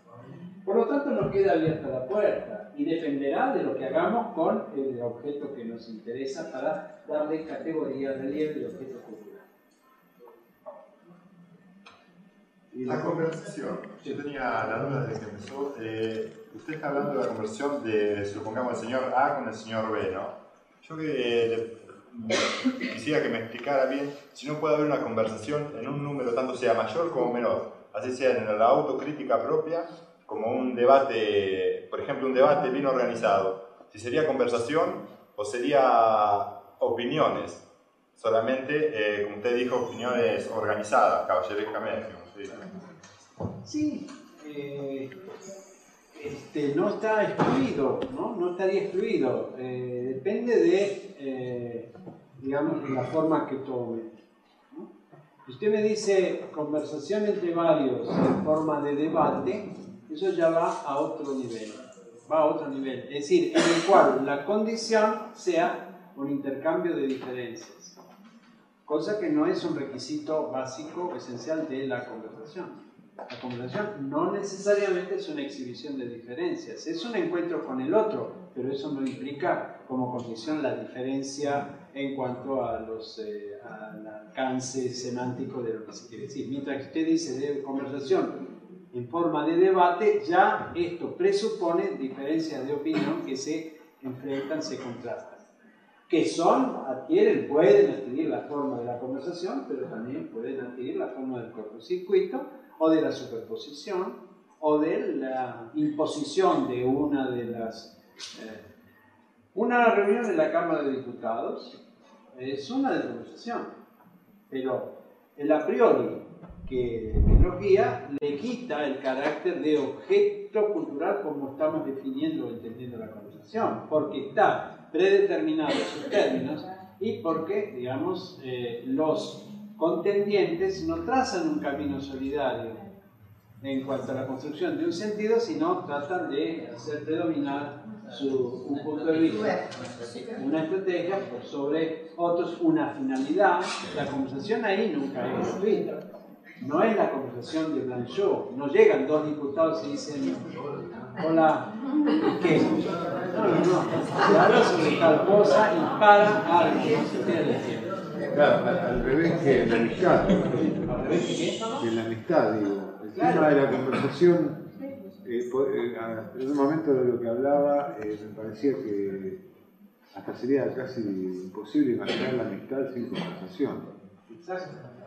En realidad, eh, creo que es así. Yo creo que es así. Ahora, eh, hay estructuras complementarias. Eh, por ejemplo, en la amistad son determinados actos o gestos los que parecen la garantía de la amistad. ¿Sí? Por ejemplo, el que en un momento de apuro ve que a otro está presente. digamos, eso aparece como la condición de la amistad y creo que lo es.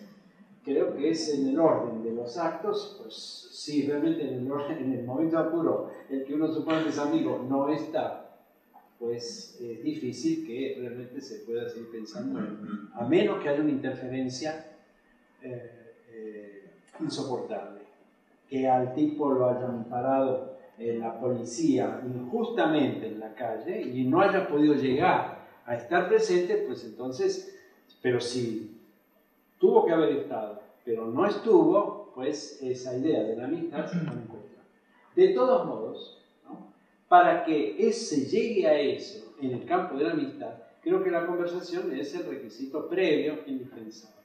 No se llega sino a través de eso. Al menos en una experiencia de determinado corte cultural. Así hemos forjado todos nuestros amigos, Y luego los actos vienen, pero si previamente no hay esa conversación, no se llega al momento en que esos actos consolidan eso que uno llama amistad. Claro, y en experiencia, en experiencias amorosas, digamos, sobre todo por ahí en la actualidad, el tema de dónde queda, qué lugar le, queda a la conversación en ese tipo de conductas que, que la niegan, de hecho, y que plantean llegar al, acto, digamos. Sí. ¿Qué lugar le queda la conversación? Y bueno, a mí me parece que puede haber dos interpretaciones ahí.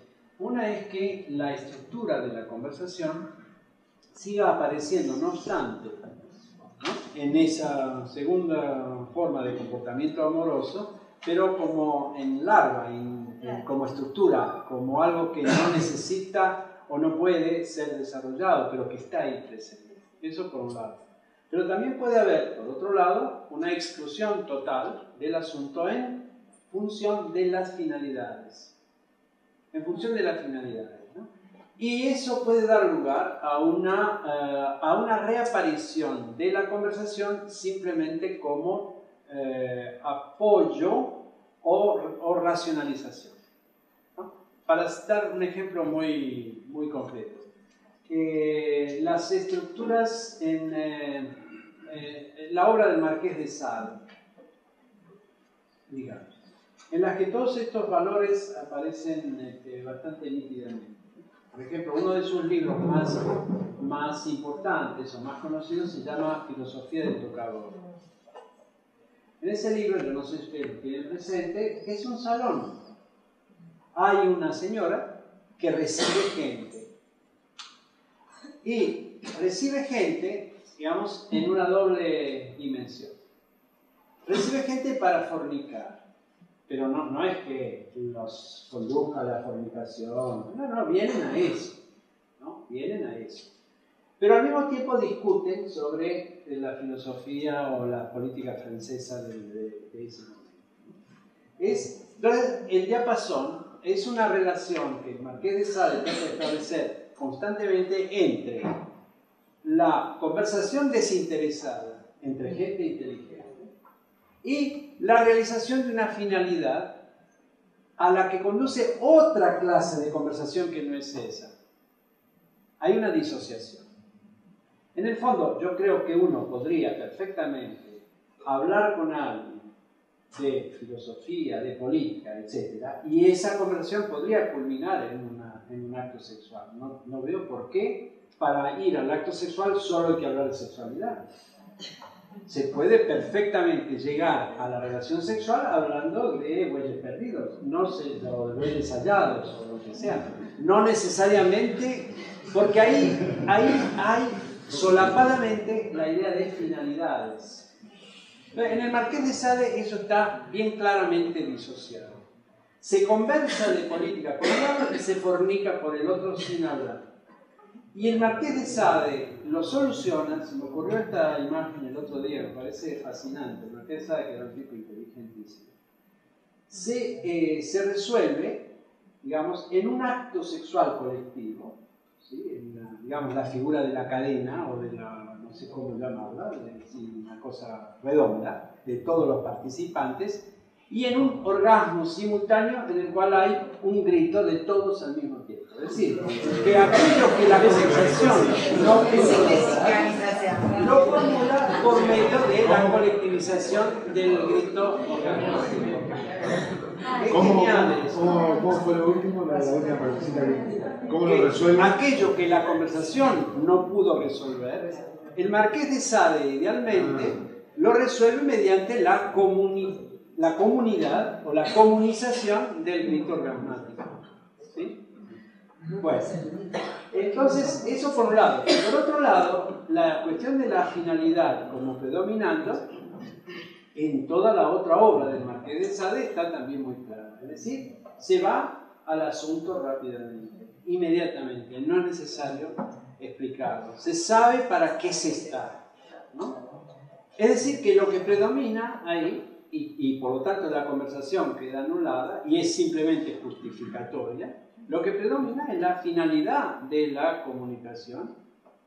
Digamos que si en última instancia toda conversación, toda, no importa de qué se hable, idealmente culmina en lo sexual. ¿sí? Digo, es una hipótesis, aunque no se produzca mecánicamente, no es una cuestión de que ahora empecemos a defendernos o, a pensar que si decimos hola, ¿qué tal? ¿Cómo te va? Ya lo que queremos es,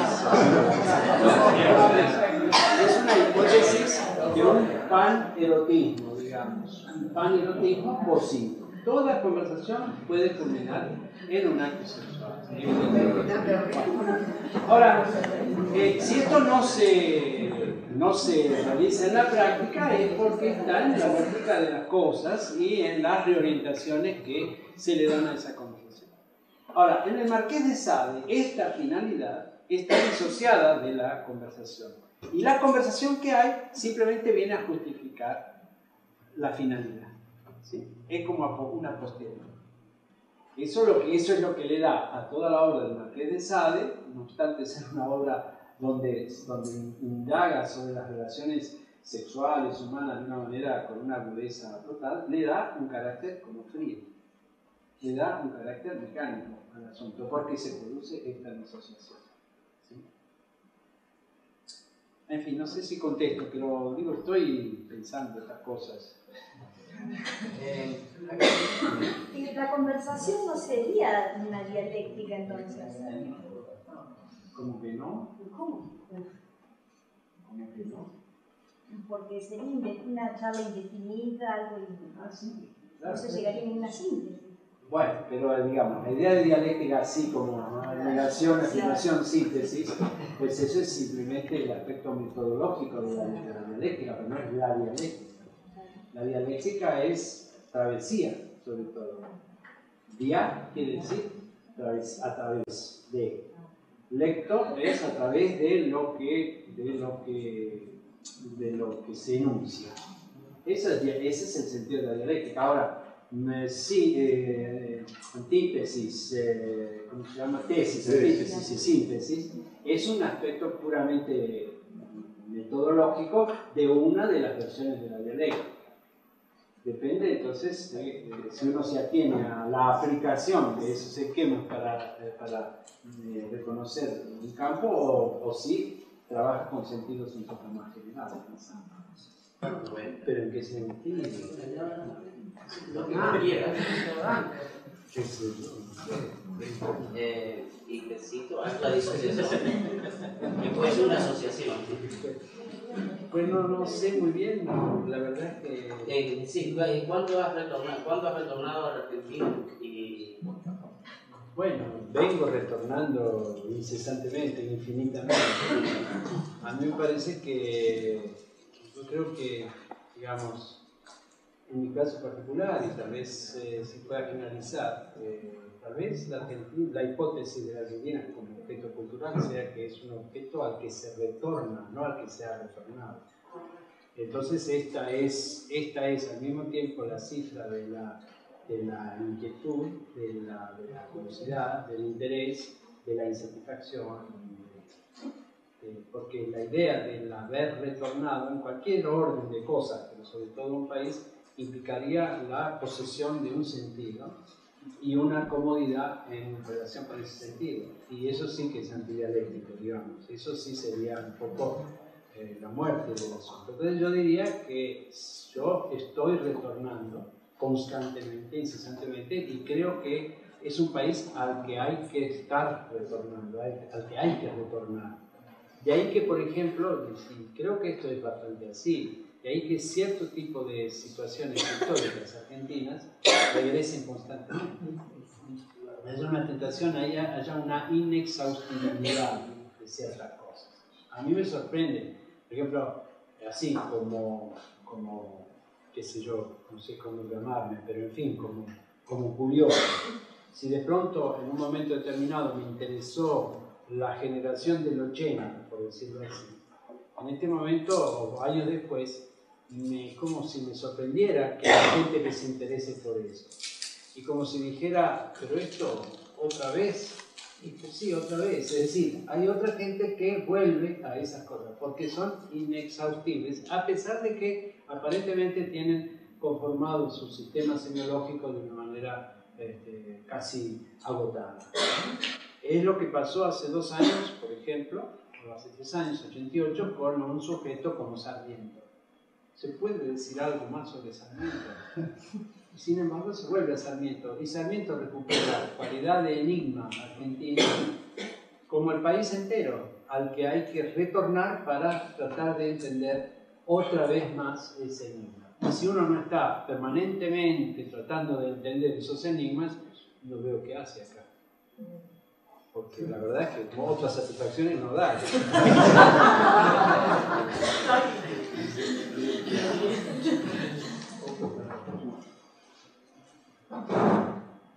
Quisiera retomar un poco al tema que comenzó el que dijo de hablar en, eh, digamos, en un grupo de gente, ¿no es cierto? Pero también mencionó algo que me, parece muy interesante, el hecho de que eh, la conversación individual, eh, yo considero, quizás no acá, que no se ve acá, ¿no? pero en Buenos Aires, por ejemplo, hay mucha gente que conversa sola.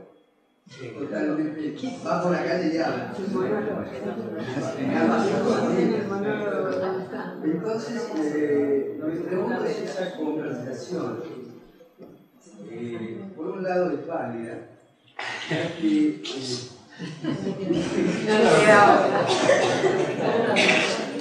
Eh, porque, eh, ¿cómo decirte? Eh, uno sobre esa conversación encuentra eh, una satisfacción muy plena que se puede llegar a dar hasta eh, en lo que respecta a una satisfacción completa, siendo un, un onanista, por ejemplo. Eh, si eso es parte de un objeto cultural. Sí, sí, yo creo que sí, pero además, mira, yo lo vería de esta ¿no? Lo vería, digamos, desde una perspectiva eh, de filosofía del lenguaje.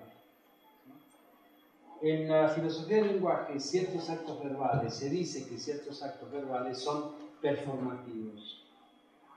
O sea, generan determinadas acciones eh, que están lejos.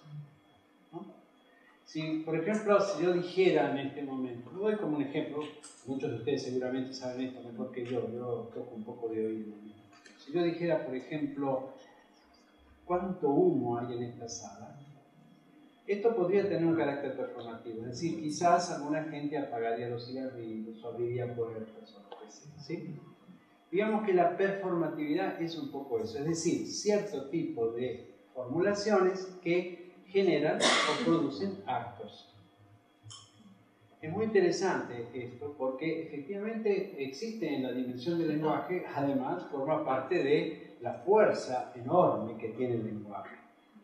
Bueno, yo diría que la conversación es un acto performativo. Es decir, que el meramente eh, instaurarse supone una performance, es decir, una performatividad. Pero también uno puede entender que hay performatividades en suspenso. Es decir, que hay actos verbales que podrían desencadenar un acto físico, pero que no lo hacen todavía.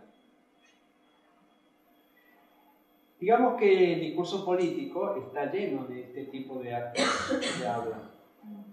Eh, vamos a si ¿no? la, la condi- el condicional es un elemento aquí fundamental. Si ganamos las elecciones, vamos a obtener un presupuesto suficiente para que la cultura de esta ciudad se desarrolle. Es trata de ser un acto performativo, evidentemente está en suspenso, por la condición, por una cantidad de cosas. A lo mejor se llega a realizar como acto, no se puede saber, pero por de pronto performativo. Esta conversación a solas es de performatividad suspendida, diría. ¿Cómo podría completarse ese gesto? ¿Cómo podría esa performatividad realizar, eh, completarse, sencillamente completarse? Pues no sé. Es decir, eh, podría completarse, uno de, los modelos de completamiento es la escritura. Digamos que esa conversación del sujeto que anda caminando solo por la calle y hablando consigo mismo no es otra cosa que la del escritor. El escritor conversa en suspenso. Pero, pero conversa. Lo mismo que el, que el tipo, el loquito ese de la calle. Entonces creo que hay que verlo de ese modo. Entonces a lo mejor el tipo de la calle prepara, está preparando las condiciones que pueden llevarle mucho tiempo para completar la performance con la esperanza de, completarla y, e, e interferida esa performatividad por algo que uno no puede todavía medir, que puede ser un prejuicio de él, una limitación, que puede ser un, una idiosincrasia del medio, que de pronto no entienda la conversación como necesaria. Puede haber muchísimas cosas que pueden dar lugar a la lectura de esa, Facultad Libre de Venado Tuerto. La primera facultad libre del país. Para la libertad. Para el amor. Para la vida.